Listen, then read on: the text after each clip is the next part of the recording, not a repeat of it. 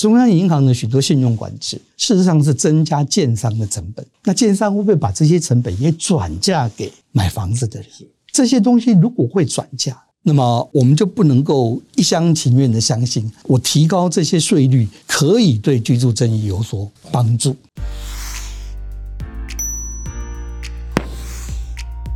各位财讯的观众朋友，大家好，我是谢金河，欢迎再度收看老谢开讲。那么今天的单元，我们特别邀请到台湾今年资产管理公司施晋吉董事长来到我们节目现场。施董事长呢，也是台湾前金管会主委，也到了行政院副院长。那么现在来到台湾今年担任董事长，我想整个台湾在金融发展的历史，那么施董事长功不可没。今天非常开心能够再请施董事长来到我们节目现场。我记得去年啊，你在讲台股最惨，大概底部。一万两千多，这一次去年到一万两千六百六十六哈，其实我看苏董都猜对了哈。今年我想大家也在看台股今年表现，其实比预期中好很多哈。你看到去年最高点一万八千六百一十九啊，今年的最高点一万七千四百六十五，而且它回档相对是低的哈，所以我相信在这个关键时刻，包括美国现在的这个利率政策呢，大致上应该是告一段落。对照呢，中国现在在降息，那你可以看到中国在这个里。他用了四个大项来振兴股市，但是受到效果并没有很大。我想在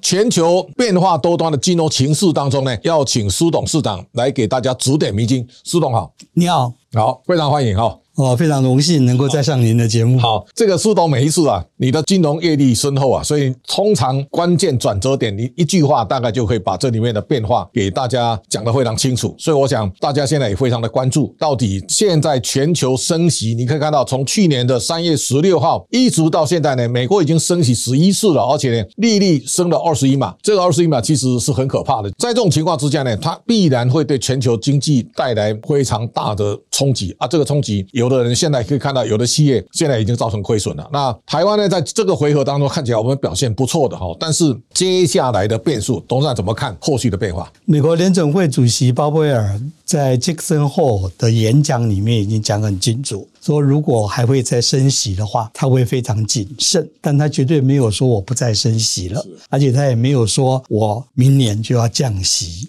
那么最近呢，美国的总体经济的一些指数出现了，就是呢，劳动市场已经不是那么的紧绷，所以工资上涨的压力减缓，而且消费者信心指数。也下降，所以呢，美国的消费可能会比较降温一点。这都是对于美国联准会是不是会再继续升息呢的一个很重大的考量。所以很多人都已经猜测了，九月十九跟九月二十应该是不会升息，不会升，但是不保证十一月跟十二月。会升息，那这个呢？升息与否，降息与否，这个是台湾所面对的第一个不确定性。第二个不确定性呢，就是明年一月台湾有总统大选，那更重要的是明年的十一月有美国总统大选。第三件事情就是谢社长刚刚所讲的中国，那中国的经济呢，显然是出了一些问题。那么他在几天前把他的交易印花税从千分之一降为千分之零点五，但是。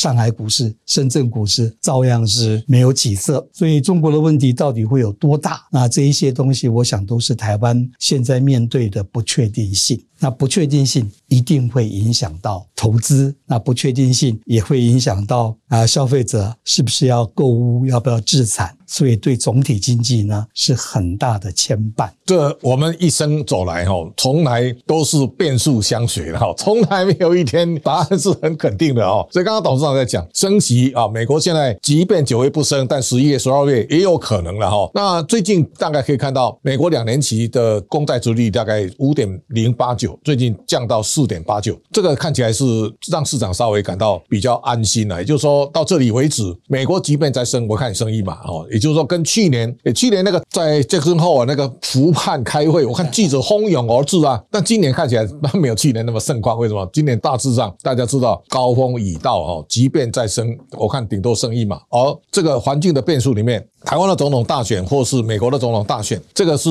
按照时程一定要面对的了哈。那剩下就中国的经济变数，那这个大概现在大家都在预期当中嘛哈。那我想这个升息一次升五趴以后，其实它对全球影响是。非常大的哦，我们现在可以看到，第一个呢，现在我们整个贸易总量。出口是在衰退，那这个衰退现在外销订单也衰退，不过现在看起来有减缓了，就是说外销接单，我们到现在七月份是表现虽然下滑是大概十点多，但是呢看起来比原来那个很陡峭的下滑已经缓和一点哈。那再来就是现在有人在讲说两岸的贸易了哈，就是说其实我们在二零二零年的时候呢，两岸贸易最高依存度，就台湾的出口到中国大概四十三点九八，但到今年上半年，它已经降到三十五点三了哈。那我想这个数字一定会一直往下下降，也就是说，当生产基地外移之后呢，我们对中国相关的关联产业可能会顺便移走，移走以后呢，你中间材的这种进出口可能结构上会有很大的转变。所以，当利率升到这个位置以后呢，到底它为了对未来世界经济，现在很多人就说啊，我们有很多产业现在表现的不好嘛，那董事长怎么看未来在升息之后的一个企业经营的环境？升息之后啊，固然对某些产业是很不好，因为成本增加。但我相信他们也已经把成本转嫁给消费者。是。另外一方面，对金融业而言，今年当然三月的时候，美国发生一些这个区域性银行的银行危机，但那些危机解决了以后，你看这真正的大银行反而是从升息里面获得许多利差，他们是更好。所以大家如果习惯了这些升息以后的这个经济跟这个社会的话，可能大家要开始担心。的是，那它降息了以后，会不会出现另外的问题？对，所以现在我们在升息的最顶峰的时候，回头看升息应该要产生的影响都产生了，但是真正的这一些非常负面的还好没有太严重。那我们就要开始回头去想，如果它开始逆转了，那它会怎么样？那台湾的出口方面，其实我上次来就是大概一年前。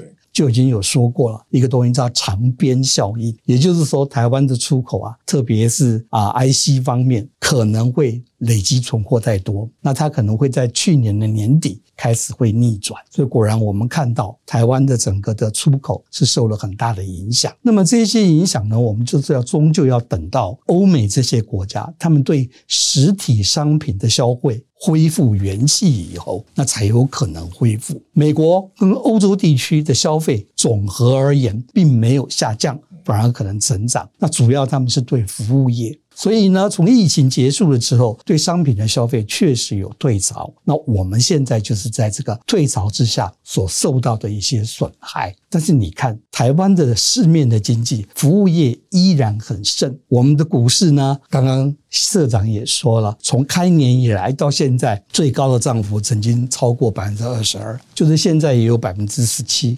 那这是为什么？就是有很多钱它流入股市了，不确定性嘛，所以它不。做实体资本形成的投资，也不购物资产，所以它就变成了闲钱进入股市。那消费呢？事实上，我们在过去一年以来，消费是一直不断的成长，所以内需没有问题。重点是外销，那外销不是我们能够做出任何政策的，那要看欧美的变化。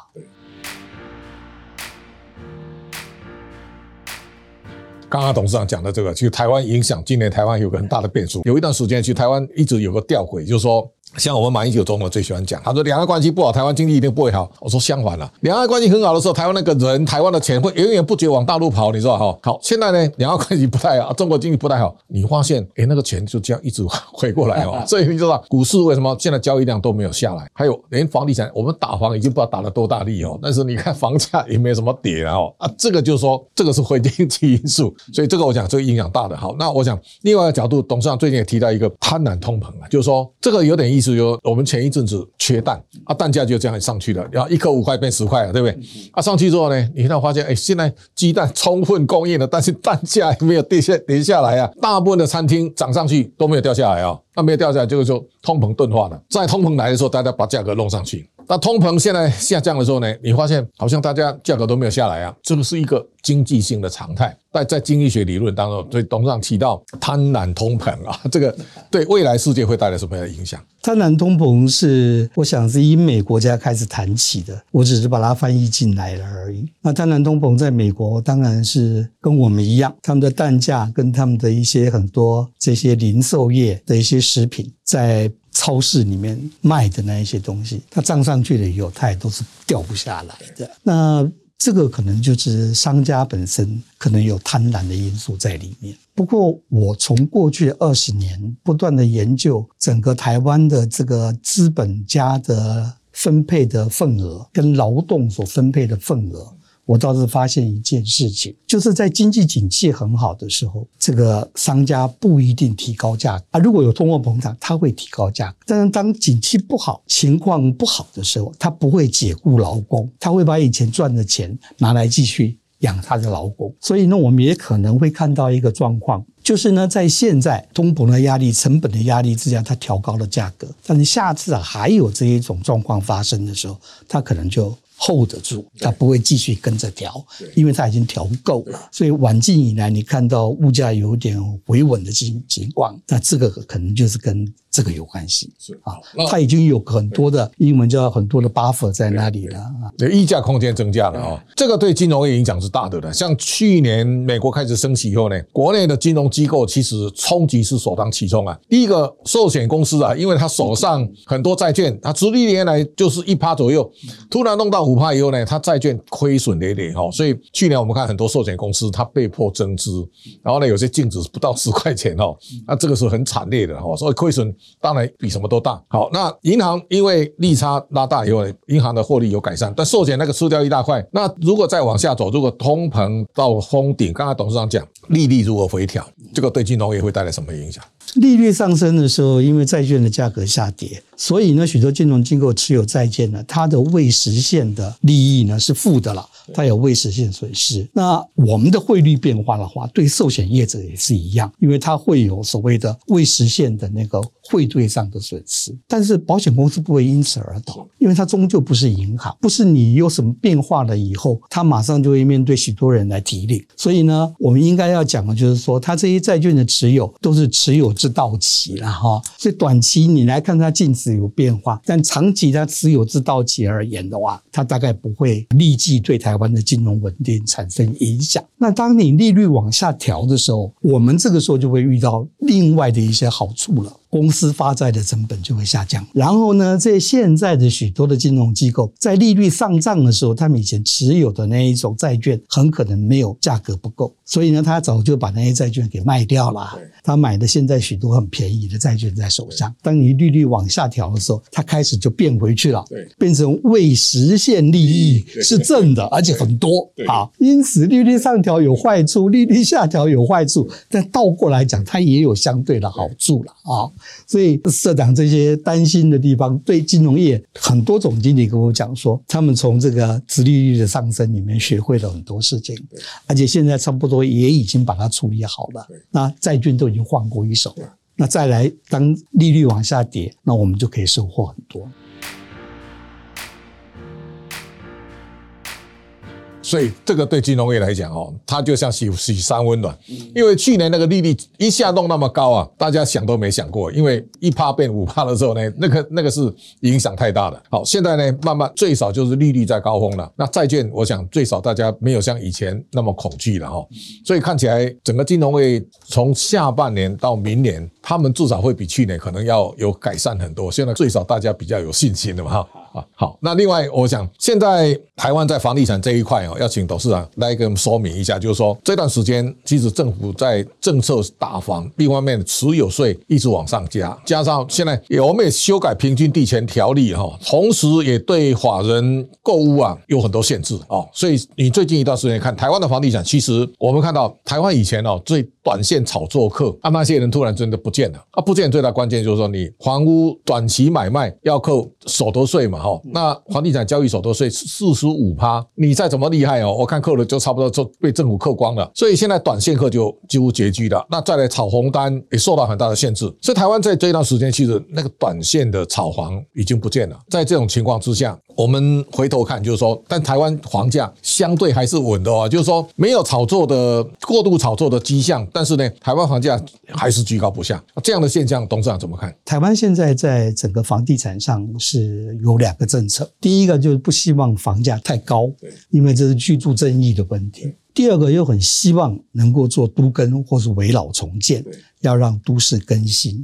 但是我要特别提出来的就是，这两个政策基本上是相互矛盾的了。首先第一件事，房价如果不够高，那没有办法做都更，因为地主要到一平换一平，那你新建的成本又很高，所以房价如果不够高，那是基本上根本就不可能让地主同意说我们来做都更。那你要让房价很高。所以呢，他就违反了居住正义。所以在这两种冲突之下，两边都会做不好。所以各位看哦，整个的都跟基本上都是在六都，而且在六都里面都是集中在台北市、精华地带跟新北市。换言之，就是只有精华地带才能独耕。因此呢，这两个政策怎么样去取得协调，解决整个居住正义，是不是应该要从另外的角度，还有呢其他的政策来帮忙？那这样才有可能达成整个都市更新跟房地产的新政，还有呢所有的这个年轻人可以有房子可以住，这是第一点。第二呢，由于为了要打炒房。所以政府推出了许多的税制。刚刚社长所说的就是房地合一税二点零。他说，你持有房地产如果没有超过两年你就卖的话，你所赚到的钱要缴百分之四十五的税。但如果有超过五年，你就只要缴百分之二十。事实上，百分之二十就是营所税的税率而已。在这样的一个税制下，他有个想法，就是这个房地合一税二点零啊。是不会转嫁的，会通通在卖房子的人他要付这些钱。那万一卖房子的人把这个税转嫁到他的卖价上面，卖给买房子的人，那房价不就上升了吗？第二个，我们现在正在谈囤房税。那囤房税是对于持有房屋超过一定数量的那一些房屋主，他要缴更多的那个税。那他。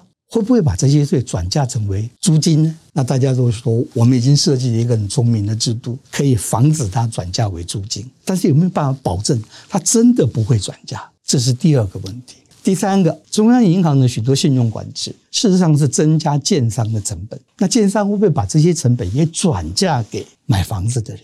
这些东西如果会转嫁？那么我们就不能够一厢情愿的相信，我提高这些税率可以对居住正义有所帮助。那事实上的情况是，它是有转嫁，不一定百分之一百转嫁，但是一定是转嫁率可能高达你所无法想象的那么一个百分比。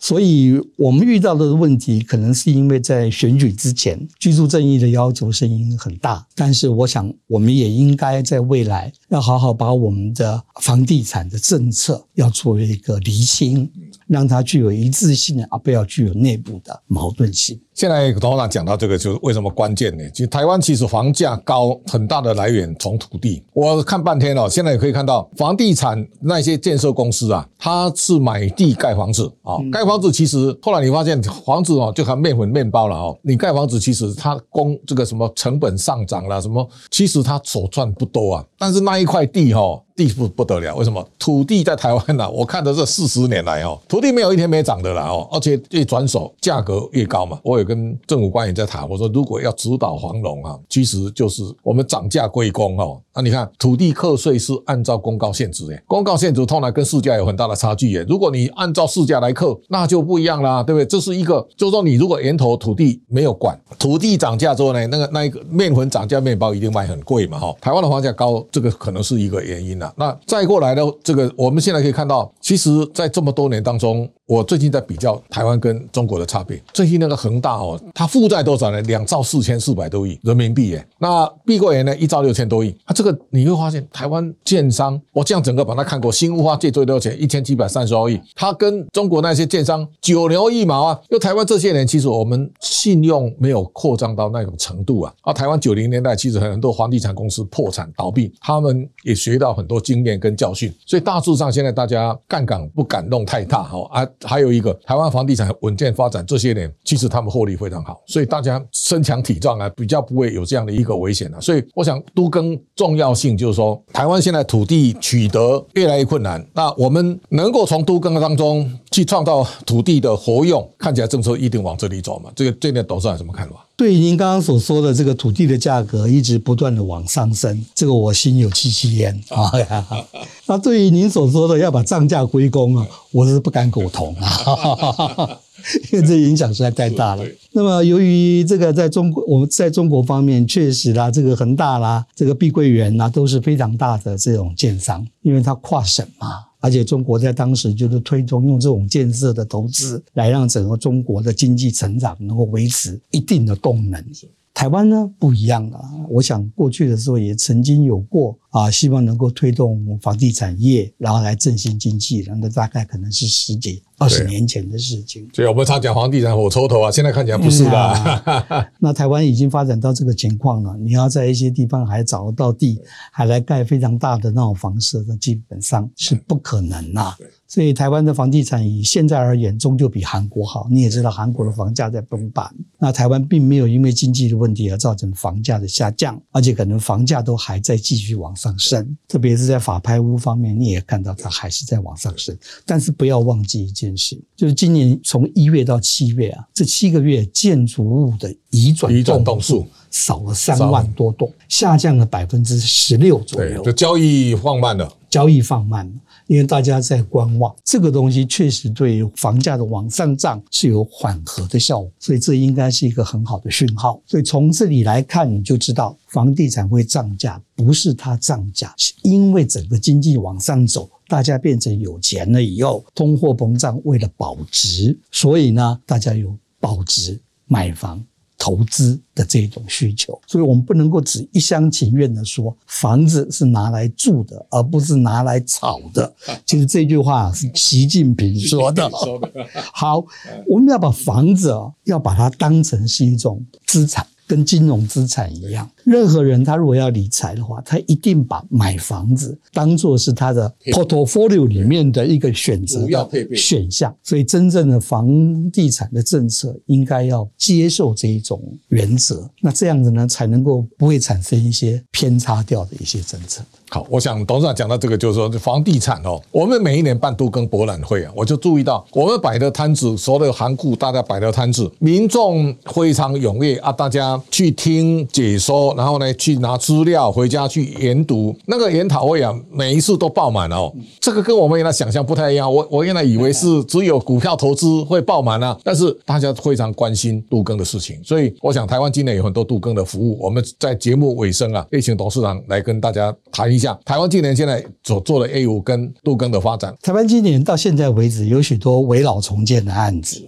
我们现在手头在做的大概就是四件到五件，这些呢都已经在新建之中了。那么以前台湾今年做的不是这个，以前台湾今年做的就是一些不良资产的标售而已啊。但是台湾今年我来了之后开始转型，那我们最近呢也有一些很大的工业区，大概四点五万平，我们把它整理好了，我们在北港，我们就要把它标售出去，所以这个我们提供土地。